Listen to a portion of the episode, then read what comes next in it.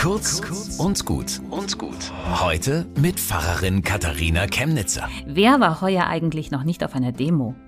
Die Demokratie kommt in Bewegung und geht auf die Straße. Sonntag früh findet wieder eine Demo statt für Wahrhaftigkeit, Menschlichkeit, Gewaltlosigkeit und Gerechtigkeit.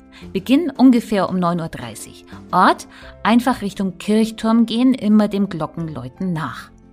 Der Start ist ein dezentraler Sternmarsch von jedem Haus. Die Veranstaltung dauert etwa eine Stunde. Keine Parteipolitik, keine Hetze, keine hämischen Kommentare, niemand brüllt, ein paar singen. Oft gibt es extra Veranstaltungen für Kinder.